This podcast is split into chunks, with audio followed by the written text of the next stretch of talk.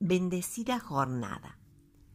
En este tiempo hemos descubierto que todas nuestras seguridades se han esfumado. Si algo hemos comprendido en esta pandemia es que ya nada es seguro, ya nada es estable.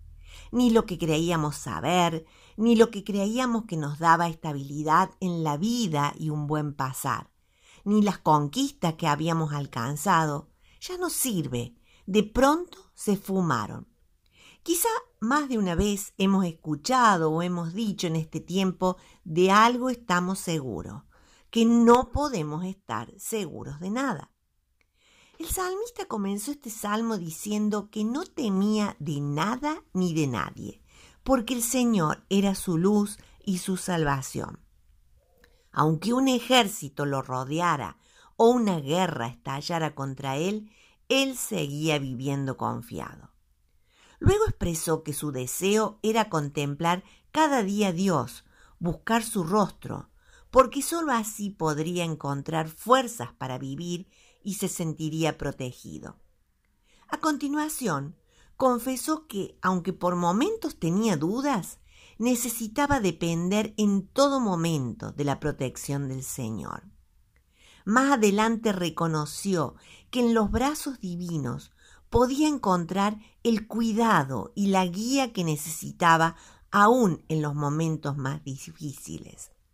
Y claro, luego de esa actitud ante la vida, es de esperar la confesión que hace en la última estrofa.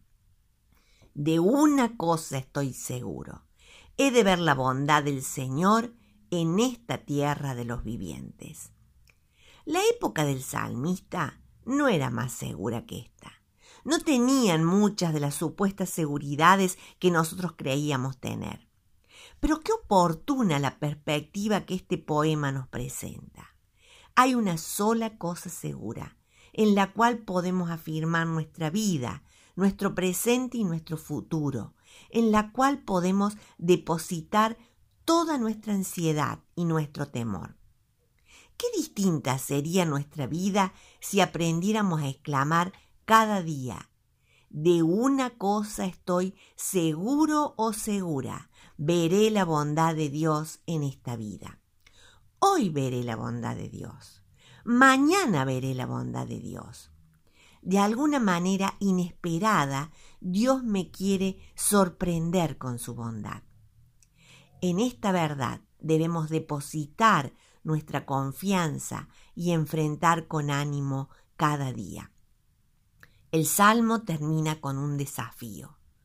Pon tu esperanza en el Señor. Ten valor. Cobra ánimo. Pon tu esperanza en el Señor. Que el Señor les bendiga.